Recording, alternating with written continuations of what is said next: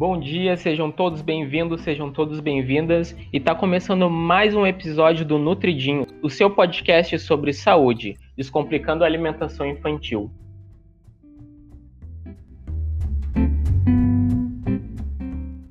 Hoje nós temos umas convidadas muito especiais. Temos três estudantes de nutrição: a Líbera, que já está quase no finalzinho da graduação, a Gabi, a Gabi Gelbi, e também nós temos a Thalia.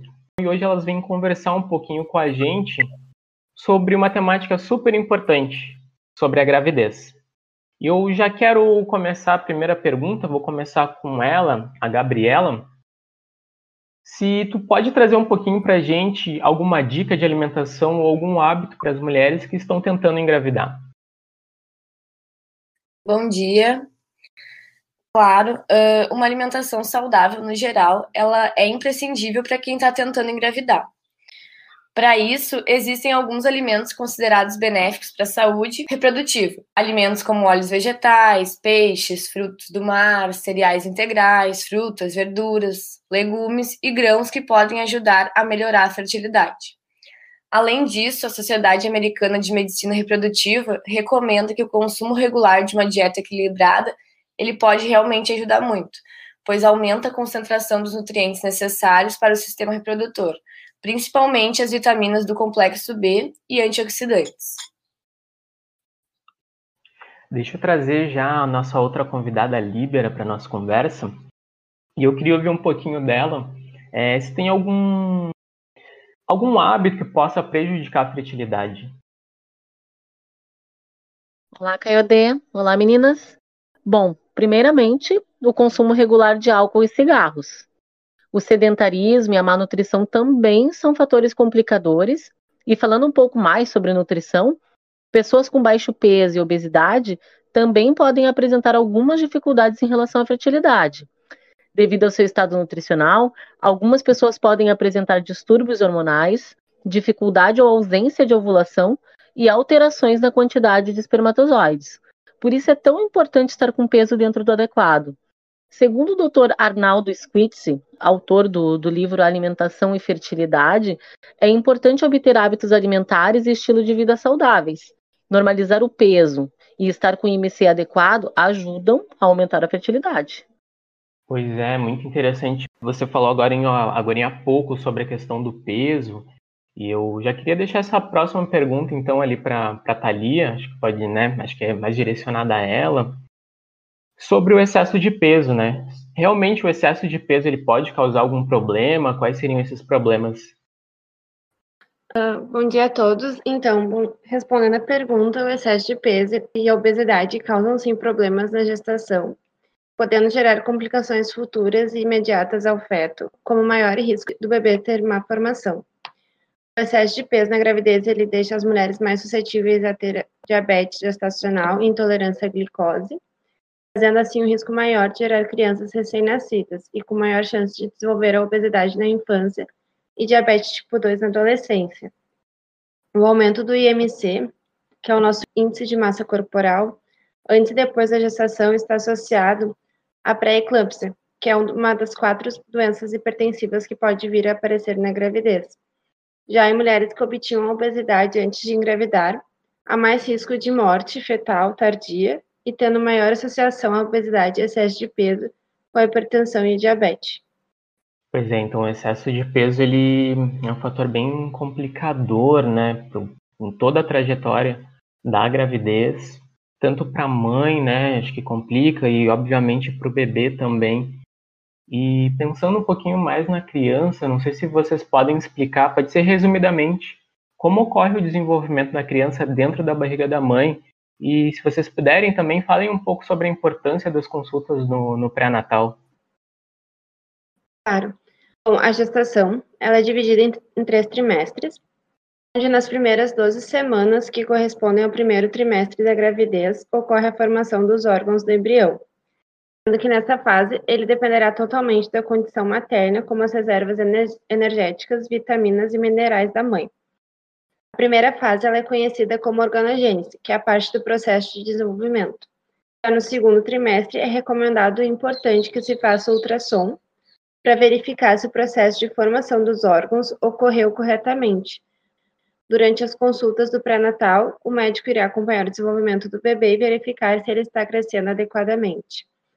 No quarto mês, que é o início da segunda fase, o feto vai começar a desenvolver as funções respiratórias, auditivas e musculares, ganhando também características físicas como os olhos, as orelhas e o crescimento dos pelos, sendo possível sentir pela primeira vez o bebê se mexendo, porque ele vai conseguir mexer suas mãos. Nesta fase, ele vai poder criar um vínculo maior com os pais, conseguindo escutar vozes. E do quarto ao sexto mês, a barriga da gestante vai começar a crescer e os seios irão começar a se preparar para produzir leite. E no terceiro trimestre, o bebê já está todo formado. Nessa fase, ele vai precisar ganhar peso, dobrando assim o seu tamanho, e com 35 semanas, a criança vai começar a girar, ficando de cabeça para baixo para se preparar para o parto, estando pronto para nascer a partir da 37ª semana, podendo levar até 41 semanas. Ah, show, legal. E é um processo bem bem complexo, né? Esse desenvolvimento todo é um processo que não é simples. E pelo fato de não ser simples, exige muito do corpo dessa futura mãe, né, dessa gestante, uma suplementação adequada. E eu não sei qual de vocês poderia conversar um pouquinho sobre isso, falar um pouquinho sobre isso, de quais são os nutrientes que eles devem ser suplementados e, e qual quantidade também necessária para isso. Sim, eu posso responder. Durante a gestação é muito importante suplementar ácido fólico e ferro. O ácido fólico ele deve ser implementado o quanto antes, se possível antes da gestação mesmo, para evitar a má formação do tubo neural. A dose recomendada do ácido fólico é de 5 miligramas por dia durante toda a gestação e mantendo essa dosagem até o terceiro mês após o parto. Também é importante a ingestão do sulfato ferroso para evitar anemia materna, baixo peso ao nascer e prematuridade também. A dose de ferro indicada normalmente é de 30 miligramas por dia durante pelo menos três meses e até seis semanas após o parto para reabastecer os estoques de ferro.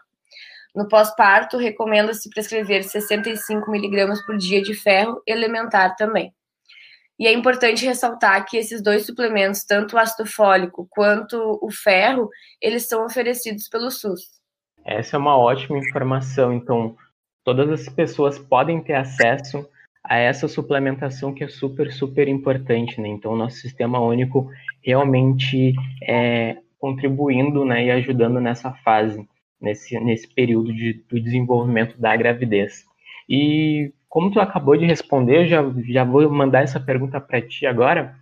É, você poderia, então, de repente, dar algumas dicas de alimentação saudável durante a gravidez para as nossas mães, para os nossos ouvintes? Claro, uh, algumas dicas simples podem fazer toda a diferença nesse período, como fazer pelo menos três refeições por dia, incluindo nessas refeições pelo menos duas porções de frutas, três porções de legumes e consumir de seis a oito copos de água por dia. Incluir seis porções diárias do grupo dos cereais, tubérculos e raízes, como arroz, batata, mandioca. Incluir também arroz com feijão pelo menos cinco vezes na semana consumir porção de leite ou derivado ao longo do dia, claro, se não for vegetariano estrito. Diminuir o consumo de gorduras e sal, consumir uma porção diária de óleos vegetais, como azeite de oliva, evitar alimentos ultraprocessados, que eles já contêm muita gordura e sal, como pizzas prontas, macarrão instantâneos e também aqueles que possuem muita quantidade de açúcar, como refri, biscoito recheado e consumir também alimentos ricos em ferros que evita anemia durante esse período.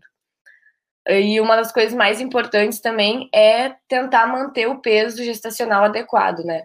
Por isso é importante o acompanhamento pré-natal para monitorar esse peso. Muito legal as dicas da Gabriela e achei super interessante que tu também trouxe um pouquinho sobre a questão da alimentação vegetariana estrita e às vezes isso é um pouco complicado, assim, né, para entender o que, que, são esses significados todos, mas com certeza é notório que nos últimos anos tem crescido o número de, de vegetarianos. E eu deixo, vou até chamar a Libera um pouquinho aqui para nossa conversa, e queria que te pedir, Libera, se tu pode explicar um pouquinho também dos benefícios desse tipo de alimentação e quais os cuidados que ela exige, né? Principalmente pensando nas nossas gestantes. Bom, antes de falarmos sobre o vegetarianismo na gestação, vamos falar um pouquinho sobre o que é e quais os principais tipos de vegetarianismo. O vegetarianismo é o regime alimentar que exclui os produtos de origem animal. E nós temos uh, ovo-lacto-vegetarianismo, que exclui a carne, mas segue utilizando ovos, leite, laticínios na alimentação. Tem também o lacto-vegetarianismo, que exclui a carne e ovos, mas utiliza leite, laticínios na alimentação. Ovo-vegetarianismo, que exclui carne e laticínios, mas utiliza ovos na alimentação. Uh, vegetarianismo estrito, que é aquele que não utiliza nenhum produto de origem animal. E ainda temos o termo veganismo, que vai além da alimentação. O veganismo, segundo a definição da Vegan Society, é um modo de viver, ou até poderíamos chamar apenas de escolha, que busca excluir, na medida do possível e do praticável, todas as formas de exploração e crueldade contra os animais, seja na alimentação, no vestuário ou em outras esferas de consumo. Bom, mas agora falando um pouquinho né, sobre o vegetarianismo na gestação, muitas pessoas têm dúvida se podem seguir uma alimentação vegetariana ou até mesmo vegana durante a gestação. E a resposta é sim, claro que podem. Dietas vegetarianas ou veganas, quando planejadas, são saudáveis, nutricionalmente adequadas e podem proporcionar benefícios à saúde. Elas são apropriadas durante todas as fases da vida, incluindo infância e gestação, a vitamina B12 é o único nutriente ausente na dieta vegetariana estrita, devendo ser suplementada. Lembrando que uh, existem alimentos enriquecidos que podem ser utilizados, mas como a necessidade de uma gestante ela é maior, a suplementação ela se faz necessária. Além da B12, uh, ah, todas as gestantes, vegetarianas ou não, também devem receber suplementação de ferro e ácido fólico, como já colocado também pela colega Gabi, tá? Isso como medida profilática para evitar deficiências. Bom, ainda uh, com relação ao ferro, alguns hábitos, hábitos podem ser implementados não só por gestantes, mas por todos, vegetarianos ou não, para uma boa absorção de ferro, como o consumo de alimentos ricos em vitamina C, junto com alimentos ricos em ferro, uh, evitar alimentos que contenham componentes que dificultem a absorção desse mineral, né, como chás, cafés, laticínios e ácido fítico. Uh, ah, para quem está se perguntando também o que é o ácido fítico, né? Ele também é conhecido como fitato e trata-se de um composto presente em grãos e sementes que dificulta não só a absorção do ferro, como também do cálcio e do zinco. E para redução desse ácido fítico, a orientação é deixar feijões, cereais e sementes de molho na água por pelo menos 8 horas antes do cozimento. E para finalizar, quais são os benefícios diretos né, de uma alimentação vegetariana uh, ou vegana? Né? Bom, menor ganho de peso, menor risco uh, de complicações. as dietas baseadas em plantas, elas podem reduzir o risco de diabetes gestacional, isso porque há um aumento de ingestão de fibras de pelo menos 10 gramas ao dia, o que reflete uma redução de risco de pelo menos 26%. Mães vegetarianas têm taxas menores de partos cesáreos, menor mortalidade materno e neonatal. E dietas vegetarianas estão associadas a menor incidência de obesidade pré-gestacional. Então, tem bastante benefício. Exatamente, existem diversos benefícios e alguns cuidados são necessários. Por isso que a gente já deixa a nossa dica para essa gestante sempre procurar um profissional que cuide da gestação. Né? Então, um nutricionista ou uma nutricionista que vá cuidar da alimentação em todas as fases da gestação dessa futura mamãe. Eu queria agradecer imensamente a presença de todas vocês e também já deixar o convite para o nosso próximo episódio. Nesse próximo episódio, a gente vai falar um pouquinho mais sobre os mitos e as verdades que envolvem a alimentação da gestante. Espero vocês lá. Muito obrigado e até a próxima. Nutridinhos Descomplicando a Alimentação Infantil.